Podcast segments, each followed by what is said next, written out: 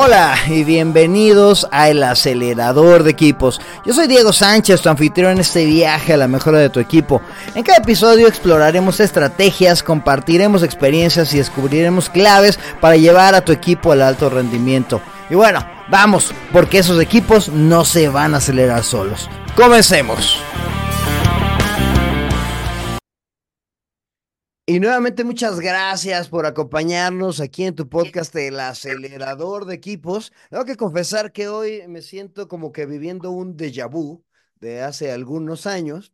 Pero bueno, ustedes, ustedes sabrán, o al rato que, que les cuente un poquito más acerca del, del, invitado del día de hoy, pues verán por qué me refiero, que es un déjà vu. Y hoy precisamente traemos un tema que a lo mejor te suena ahí medio fumado, medio raro. A mí en lo particular se me hace bastante interesante, porque quiero, quiero que platiquemos acerca de eh, pues, cuestiones que podemos haber eh, aprendido, que podríamos aprender, que podríamos aplicar de, eh, pues de la historia, del, del gran, del, de este gran, vasto conocimiento que hay histórico y de las culturas que pues antes, antes andaban por estos rumbos, pero bueno, mejor te presento quién es, quién está acompañando el día de hoy. Hoy me acompaña mi queridísimo amigo, Héctor Gerardo Trejo Zapata, que no sé si, me has seguido en redes los últimos años, sabrás que fue eh, host también del programa que teníamos, que surgió en 2020, que se llamó ¿Por qué no? que hablábamos de muchos temas de desarrollo organizacional, humano, nos echamos 100 episodios por ahí, amigo mío. Y bueno, pues hoy lo traigo porque eh, Héctor, además de ser consultor aquí con, con nosotros en Gálica, eh, diseñó un programa de desarrollo de, de liderazgo fundamentado en pues, conocimiento de la, de la cultura azteca. Y bueno, pues a mí se me hizo muy interesante para ver qué fregados podemos aprender de los aztecas que podemos aplicar a los líderes del día de hoy. Muchas gracias, Héctor Gerardo Trejo, por acompañarme ahora en esta, en esta nueva ventana de, de conocimientos y de platiquitas en, en el acelerador de equipos. Estimado Diego, muchísimas gracias por la invitación, muchas felicidades por tu podcast. Yo sé que está con todo, está generando un gran punch y eh, pues gracias por la invitación. Efectivamente, eh, como bien lo dices, eh, ya este programa lleva algunos años en circulación. Afortunadamente, pues sí, hemos tenido, hemos tenido una buena aceptación, sobre todo porque eh, hace mucho sentido, fíjate, el tema de nuestra, de nuestra propia cultura, eh, como, como los mexicanos que somos, originarios de acá, con todo el bagaje histórico y cultural que estas eh, pues, civilizaciones nos pudieron dejar, ¿no? A lo largo de tantos años. Porque luego estamos buscando en los japoneses, ¿no? Que los samuráis, y yo no tengo nada en contra de los japoneses, ni tampoco de los maoríes, ni, ni de ninguna otra cultura o civilización, porque al final de cuentas, pues son expresiones humanas y son eh, pueblos que desarrollaron tecnología, que desarrollaron una forma de ser, una forma de pensar, y que en todas ellas lo que, lo que pues, es, es constante es justamente la parte de mejorar el ser, mejorar a la persona, mejorar a, los, a los seres que integran esa, esa civilización, ¿no? Entonces, eh, por eso es que pues yo me, me, atreví a voltear la mirada hacia esta, esta civilización nuestra, a los mexicas, los aztecas, que viene pues de, de, de toda una serie de culturas que se asentaron aquí en, en, lo que se conoce como Mesoamérica, ¿no? E incluso más allá, Dicen que los aztecas venían eh, de Utah, de, de, los Estados Unidos. Hay otros que dicen que, que, no eran tan lejos, que de Zacatecas, otros que de Nayarit. Eh, entonces, pues todavía no se ponen de acuerdo en dónde era esa ciudad eh, de las garzas, Aztlán, ¿no? Una ciudad mítica de donde surgen precisamente los aztecas o donde in inician su migración. Oye, Héctor, y mira, a mí se me hace muy interesante porque sí, en efecto, están, este, hay programas que hablan acerca de, de estas cuestiones, este, de samuráis, de, y a mí se me hacen bien interesantes por los enfoques que se le dan, y a final de cuentas, todos los que, los que hemos vivido eh, ese tipo de experiencias, pues nos llevamos algo, ¿no? O sea, a final de cuentas creo que esta, esta parte oriental está como que muy aterrizada, ha sido creo que muy explotada, tal vez hasta sobreexplotada. Eh, y, y a mí se me hace muy interesante que en el despertar del guerrero jaguar tú volteas a ver esta, esta parte de México y, em, y, y que bueno, que puedes generar conocimiento o que puedes gener- generar cuestiones que podrían ser eh, pues bastante actuales, ¿no? O sea, cuando estamos dando ahí el curso se pone muy actual, a pesar de que estamos hablando de cosas como que muy, muy ancestrales, ¿no? Em, si Así tuvieras es. que pensar así como que en, digo, ya todos estos años que llevas dando el curso, le, le- te, te clavaste sabrosito ahí a, a- a estudiarle a las, a las, a la, civilización a- azteca. Em, ¿qué, qué crees tú que, que podría ser así como que uno de los highlights, de las cosas chidas, de esas cosas que dices, no manches, eh, ¿qué puede aprender los líderes? Cuéntanos un poquito acerca de alguna de las lecciones que podrían, que podríamos sacar de, de la civilización azteca. Pues fíjate que son, son bastantes, ¿no? Pero yo me concentraría en, en, en la siguiente. Primero, o sea, la figura del guerrero jaguar eh, en particular es la que yo escogí como para desarrollar pues toda la, la, la temática y la narrativa de este, de este programa, justamente por lo siguiente. Porque el guerrero jaguar, a diferencia del guerrero águila, porque todos también conocemos mucho, ¿no? Esta parte de la, de la, de la orden de los águilas, pero la curiosidad del guerrero jaguar es precisamente que todos los guerreros jaguar que se ordenaban guerreros jaguares venían de la clase baja, es decir, venían del pueblo común, de la gente normal, digamos. Ellos decidían por sí mismos eh, probarse como guerreros jaguares y para ver si, si lo podían hacer tenían que eh, pasar por un entrenamiento de cinco años, por lo menos cinco años entrenando en diferentes disciplinas, con diferentes eh, materias, experimentando diferentes meditaciones eh, y, sometidos a diferentes eh, pues, entrenamientos duros, ¿no? A, a, a sufrimientos, poderle, le podríamos llamar, justo para poder obtener el grado de guerrero jaguar.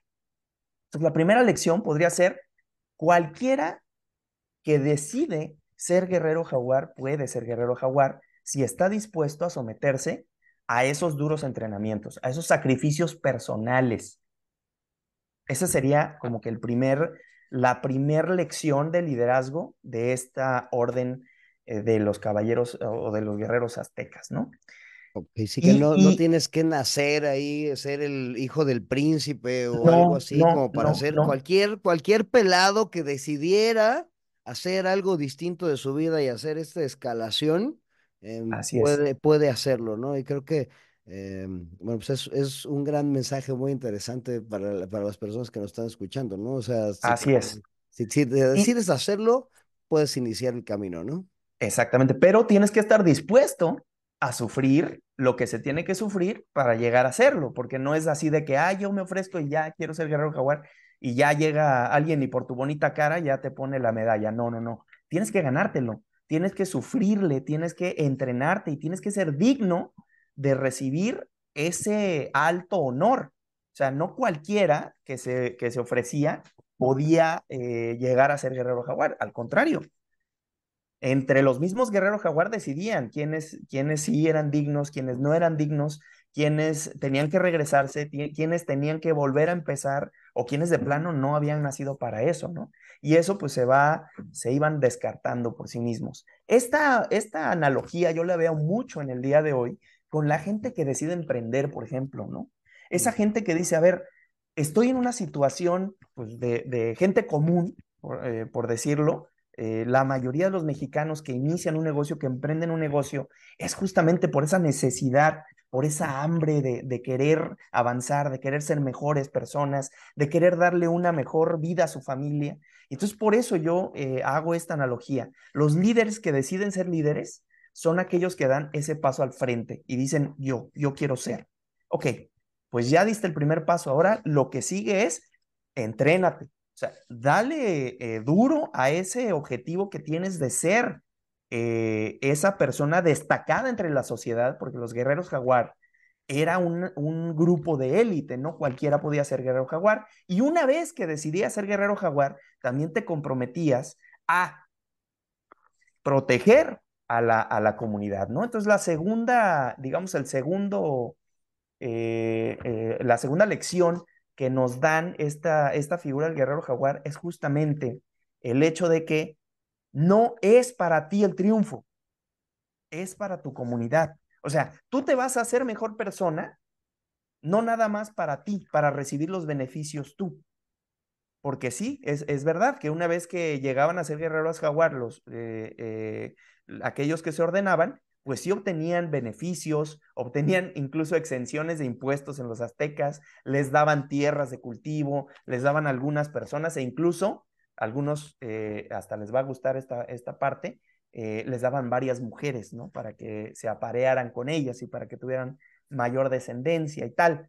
Eh, pues ya es una práctica que, que, la religión católica, cuando llegan pues nuevas ideas, se cambia, ¿no? Esta, esta situación. Pero antes en los aztecas, la, la poligamia era pues algo común, siempre y cuando respetaras a, este, al grupo de personas que, que, con las que decidías vivir, ¿no? A tus distintas esposas.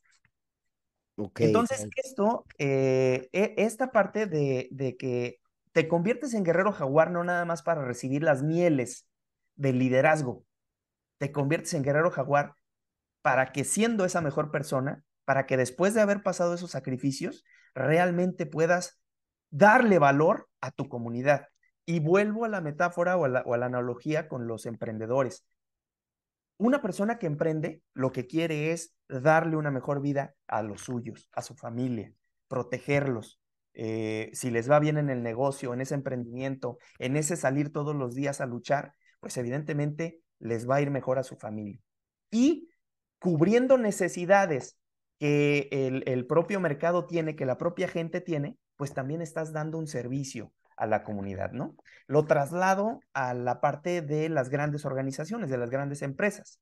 Aquellas personas que deciden tomar las riendas de liderazgo de su grupo, de su departamento, de su, eh, pues, eh, de, su, división, etcétera, lo hacen justamente con la intención de mejorar eh, las condiciones de esa división, de alcanzar lo, los objetivos de esa compañía, de esa empresa, de esa organización que eventualmente pues está sirviendo las necesidades de la comunidad, está cubriendo esas necesidades. Y nos podemos ir a analizar cualquier empresa de este tipo, ¿no? Sí, de hecho, no es para emprendedores, creo que es una parte interesante para cualquier tipo de líder, ¿no? O sea, así es. Ya sabes que yo siempre me echo ahí a Lención y, y este, el, en un libro que, se, que, te, que tiene que se llama El Motivo, habla de cómo los, los líderes pueden estar por dos, por dos razones, o pueden, razones, sí. pueden, pueden hacerlo por el beneficio, por las mieles, o hacerlo por el, por la misión, ¿no? Por la misión, por el hecho de ayudar. Y, y creo yo que esta, esta parte azteca jaguarosa eh, sí. se, se, enfoca en eso, ¿no? Enfócate en ayudar, enfócate en mejorar la sociedad, enfócate en servirle al, al pueblo y en consecuencia vendrán las mieles, ¿no? Pero, pero porque si te enfocas en las mieles y ligándolo con lo anterior que estabas platicando, pues enfocarse en las mieles luego eh, pues nos hará no pagar esos, esos altos costos, ¿no? Que, que, que, que, tenían que pagar, ¿no? Porque sí era, según lo que me has platicado, pues era un camino eh, doloroso el, el sí, volverte sí, sí. un jaguar, ¿no? Era, era, era una serie de sacrificios, era básicamente pasar por el infierno para renacer, ¿no? Ah, exactamente, sí, así es. Eh, el camino de, del guerrero jaguar no era algo sencillo, era, ah, ok, ya decidiste que eh, querés tener lo que, lo que necesitas para ser guerrero jaguar, a ver, vente, ¿no? Entonces eran meditaciones, eran sacrificios, eran golpes, eran este, caminatas largas, eran este, servicio a, a, a diferentes comunidades, eh, soportar frío, soportar hambre, soportar eh, pues una, eh, una carga física y psicológica muy importante, ¿no? Que podían romper eh, pues la, la, la, el bienestar o la comodidad de la persona, ¿no? Yo lo relaciono mucho a lo que ahora este, hacen con los Marines, ¿no? Los, los SEALs, este equipo de élite del ejército estadounidense, pues era más o menos una, un entrenamiento similar, obviamente con sus respectivos, este, eh, eh, pues, pues cautela, ¿no? pero en aquellos tiempos, entonces sí, los ponían ahí ante el sol a cargar piedras, los ponían a clavarse espinas de maguey este, en el aquellito, entonces, o sea, eran, eran cuestiones bastante fuertes, ¿no? Se perforaban las orejas, se perforaban los brazos, eh, tenían que hacer mucho ejercicio, entonces era, era una, un, un camino, pero sobre todo para hacer una resistencia psicológica a lo que tenía que venir, ¿no? O sea, si tú eres capaz de soportar tiempos difíciles, vas a poder disfrutar de tiempos de bonanza. Entonces, yo estoy de acuerdo con, con Lencioni precisamente en ese libro. No se trata de rechazar las mieles del liderazgo, porque una posición de liderazgo implica mayor responsabilidad. Eh, una posición de liderazgo implica que una decisión mal tomada puede llevar a consecuencias no nada más para ti, sino para las personas que tienes a tu cargo y que tienes pues la misión de proteger, de servir y de hacer crecer, ¿no? Entonces, eh, se trata de eso. Si eres capaz de aceptar las mieles que vienen con el, con el puesto del, liderazgo, que, que, lo asumes y las quieres, también se trata de dar, ¿no? De ofrecer, de proteger y de servir porque eso es un verdadero líder. Y si no tienes esa dualidad, que es luego a donde venimos en este modelo, que, que pues tú también me ayudaste a pulir el, el, modelo del macuahuil, que es la espada azteca, pues tiene dos lados, ¿no? Tiene dos filos, el filo personal y el filo de las demás personas. El filo personal, cuando tú agarras la espada, la tomas en un extremo este, a manera personal y en su punta estás apuntando hacia los demás, hacia, hacia la sociedad, ¿no? Entonces es una metáfora bastante interesante. Sí, o sea, no, soy, no, soy, no soy yo nada más, sino soy yo gracias a la gente, ¿no? Exactamente. La gente es gracias a que yo soy, ¿no? O sea, es... Exactamente. Está, está, sabrosito, Trejo, y a mí se me hace, y ahorita que estamos hablando de eso, a mí se me hace que esta, esta concepción que, que tenían los aztecas de, de comunidad, es, eh, e, es un poco distinta a la que tenemos ahora, pero me hace mucho sentido con esta parte de los equipos, ¿no? Porque en los equipos es corresponsabilidad, ¿no? Em, y, pero en esa sociedad era, era, pues, era básicamente primero poner el grupo por encima de, del individuo, ¿no? Incluso si eras un guerrero, un guerrero jaguar, em, no, no eras más importante tú que los demás, sino el, el conjunto es lo más importante, ¿no? Exactamente. Y fíjate que, digo, em, es, es, algo bastante raro porque, el, porque era una especie de, de comunismo muy particular, ¿no? Eh, cuando llegan los aztecas a, instalarse al Valle de México, ya habían grupos que ya estaban asentados ahí, pero llegan los aztecas como esos apestados, ¿no? Como los vagabundos, como la gente de tercera clase, ¿no? Y gracias a eso, gracias a que fueron como que discriminados, este, eh, marginados, vilipendiados, es que desarrollan un carácter férreo, un carácter duro y las circunstancias adversas hacen que creen este carácter eh, de conquista, ¿no? No me voy a rendir. Entonces, esa es como que una de las de, las, eh, de la filosofía de los guerreros jaguares, ¿no? Ni un paso atrás, no se pueden rendir. Y es, a pesar de todo, vamos hacia adelante.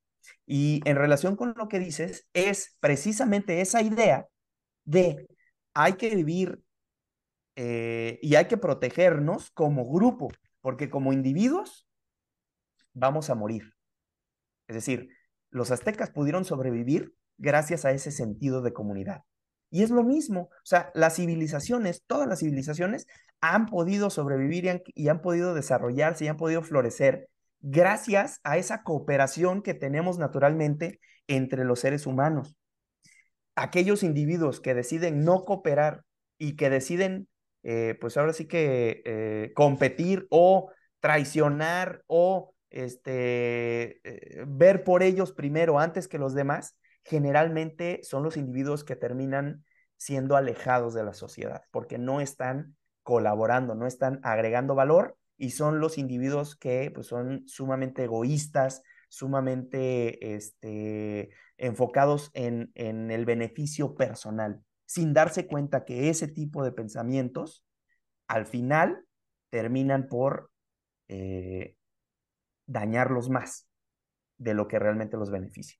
Porque eventualmente el grupo se va a dar cuenta que esa persona está siendo muy egoísta y entonces el mismo grupo se va a balanzar sobre ese egoísta y se lo va a comer. Y eso mismo hacían los aztecas. Aquellas personas que veían primero por ellos eh, no eran bien vistas y al contrario, las personas que eh, tenían muy claro ese sentido de que yo soy gracias a la comunidad y la comunidad es gracias a lo que yo aporto de manera individual. Entonces era un ciclo muy equilibrado en esa, en esa sociedad, ¿no? Y gracias a eso es que pudieron construir un imperio que duró pues más de 200 años y que se extendió desde eh, pues, por allá el Estado de México, eh, un poquito más arriba, hasta eh, pues, Panamá. Esta, esta, esta parte de la, de la comunidad se me hace, se hace, se me hace muy, muy interesante. La, mm, el, digo, porque pensar, pensar en, en, en el imperio azteca también es pensar en sacrificios, ¿no? O sea, y creo que esa era gran parte de su, de, de su cosmovisión, ¿no? O sea, había personas que estaban dispuestas a entregar su vida por, eh, por la comunidad, ¿no? O sea, de, había gente que se, que, que, se mataba para que saliera el sol, ¿no? Este, em, y, y, creo yo que, que, que luego o en la, o en la actualidad, este, creo que nos cuesta un poquito de trabajo pensar en esta, en esta parte del, del sacrificio, de a lo mejor no solamente el sacrificio, sino el pagar los costes, ¿no? Que, que, que, mm, que tenemos que hacer, que tendríamos que hacer de, de manera individual con tal de ver por el, el grupo grande, ¿no? Eh, el ego, gracias al ego vivimos, ¿no? Porque nos preocupamos por nosotros, pero luego creo que estamos eh, muy, muy, muy bañados en él, que nos olvidamos de los demás y, y olvidarnos de la Exacto. comunidad. eh, en este, en el caso de, de la gente que nos escucha, olvidarte de tu equipo hace que eventualmente te olvides de ti, ¿no? Exactamente.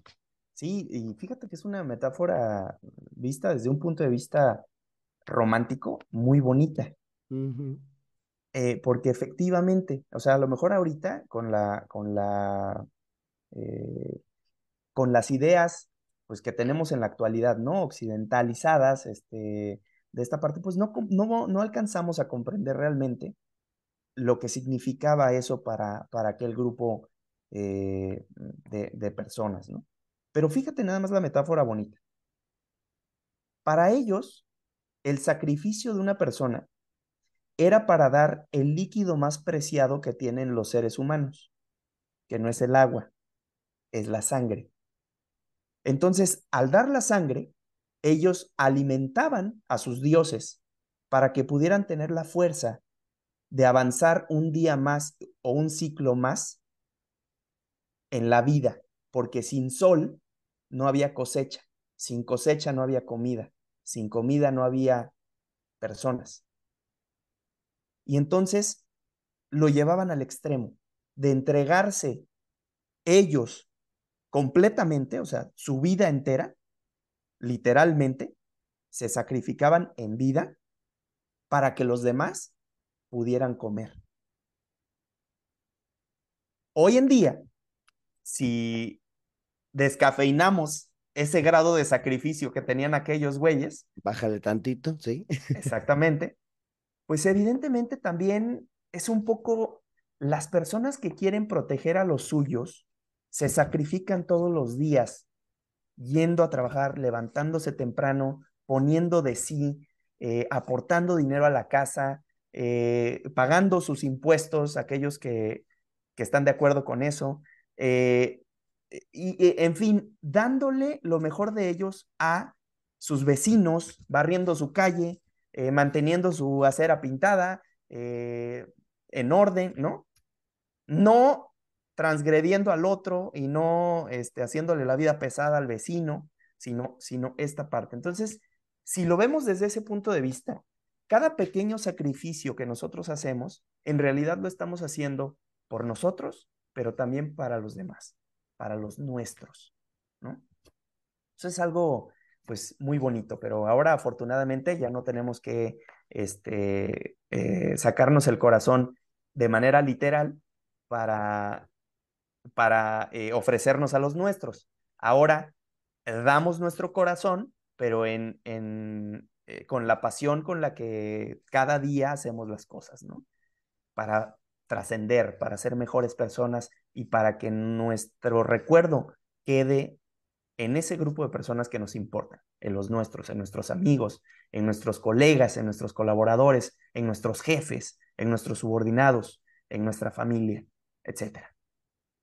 Sí, a final de cuentas, el, el estar en una posición de liderazgo tiene estas dos partes, ¿no? Tiene la parte de las mieles, que por eso creo que la gran mayoría de la gente quiere eh, hacerse de este tipo de cargos, y tiene Claro, la parte de los costos, ¿no? Que, que, que cuesta bastante. Luego es una chamba medianamente solitaria, con mucha responsabilidad, con mucha toma de decisiones, em, con luego olvidarte de ti mismo para, para entregarte al grupo, ¿no? Y, y- y ayudarles a las personas a que cumplan sus objetivos. eh, cuesta. y, y, y a final de cuentas, pues es, es un gran costo, ¿no? Este, ya, ya no pensemos en sacrificio, ¿no? Este, así de, ah, sí, ahí va por mi equipo. No, tampoco queremos ahí un Juan Escutia, ¿no? Pero, Sí, no, no, no.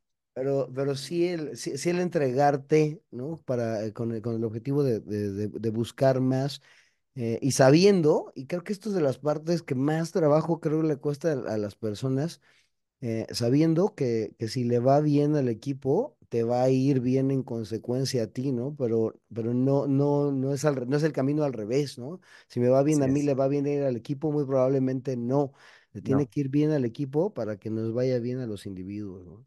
exacto. Pero es que además es, es algo como, creo, es una consecuencia. Si tu equipo le está yendo bien, si tu equipo está dando resultados de manera natural, si tu equipo está cohesionado y, y tú vas presentando resultados a tu organización, pues evidentemente van a, van a leer esa situación a ver quién está dirigiendo este, a esta gente, ¿no? Eh, eh, al revés, si, si tú no tienes eh, esos resultados y tú estás viendo solamente por ti, pues eh, la gente se va a dar cuenta de eso, ¿no?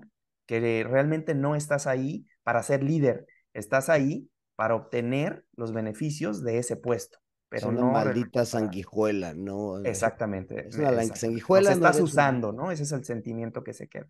Entonces, es, eh, es, es esa, esa parte de balancear la, la, la cuestión de, ok, en este momento a lo mejor no, no voy a lucir yo como individuo, pero sí voy a hacer que el grupo luzca y eventualmente si el grupo luce, voy a lucir como individuo, ¿no? O voy a, a obtener los beneficios que, que, que el individuo puede obtener, pero no al revés.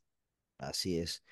Ok, mira, Trejo, pues creo que ya, ya se nos está yendo el tiempo para variar. O sea, eh, re- realmente estoy teniendo déjà vus de, de hace, de hace algunos de hace meses. algunos, algunos Eh, años. ahora ahí te va. ¿Qué, qué, qué, qué, qué me estoy llevando? Este, que, el- que, que, que yo puedo elegir si me quiero superar, ¿no? Así como, como los guerreros jaguares elegían. Que el, las- los, los aztecas crecieron ante la adversidad, ¿no? Gracias a que les iba de la fregada, lograron ser unas grandes personas, unos grandes guerreros, ¿no?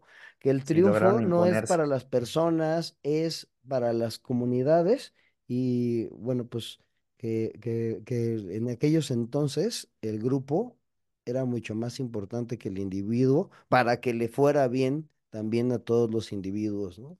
Entonces pues estas, estas leccioncitas me, me estoy llevando. Este, te, te agradezco mucho este, esta, esta platiquita. Nos podríamos echar horas para variar platicando de esto.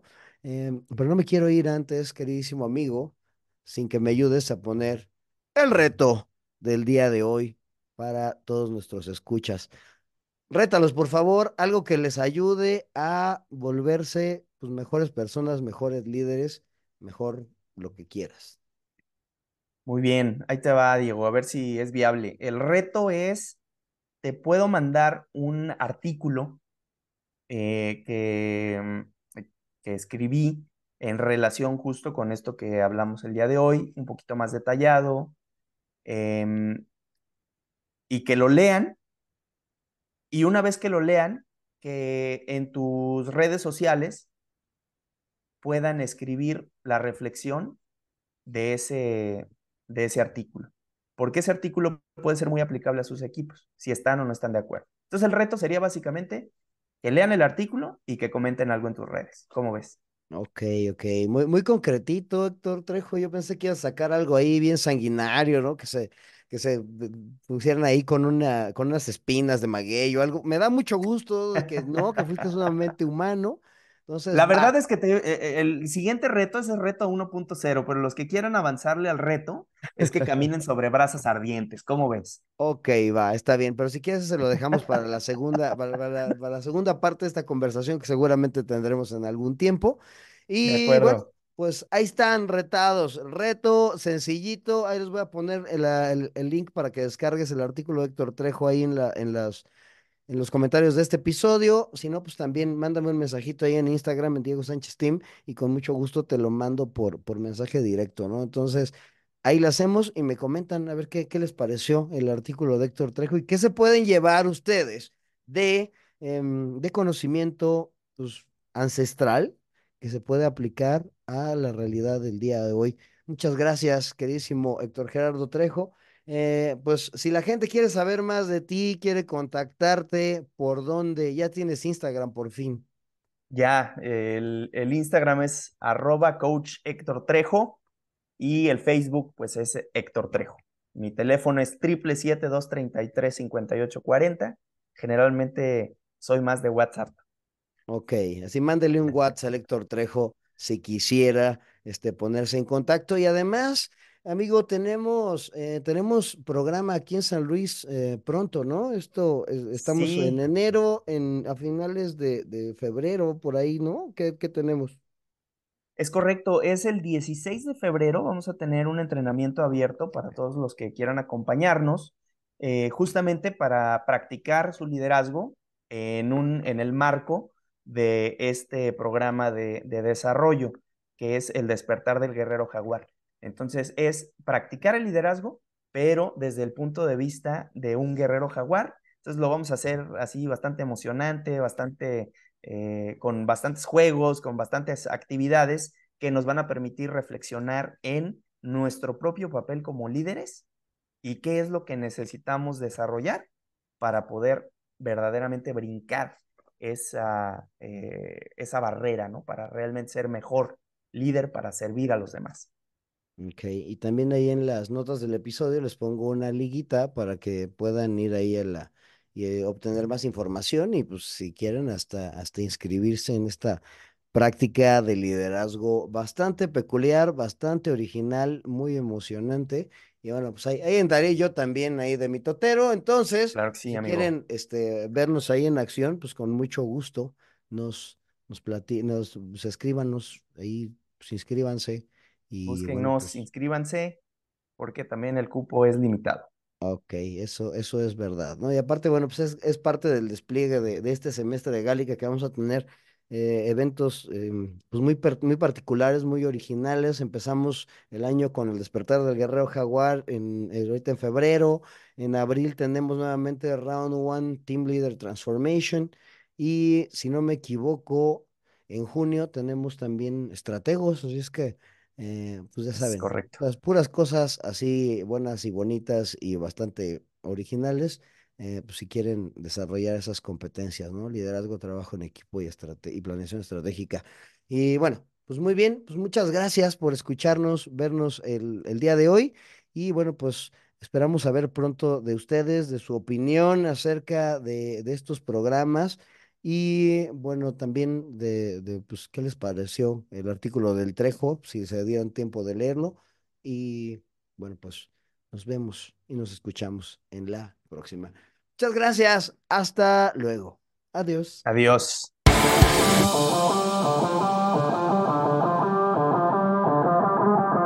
Y así cerramos este episodio de El Acelerador de Equipos. ¿Quieres más aceleración? No dudes en seguirme en Instagram como arroba Diego Sánchez Team o en LinkedIn como Diego Sánchez Recendis para obtener contenido adicional y además mantenernos en contacto.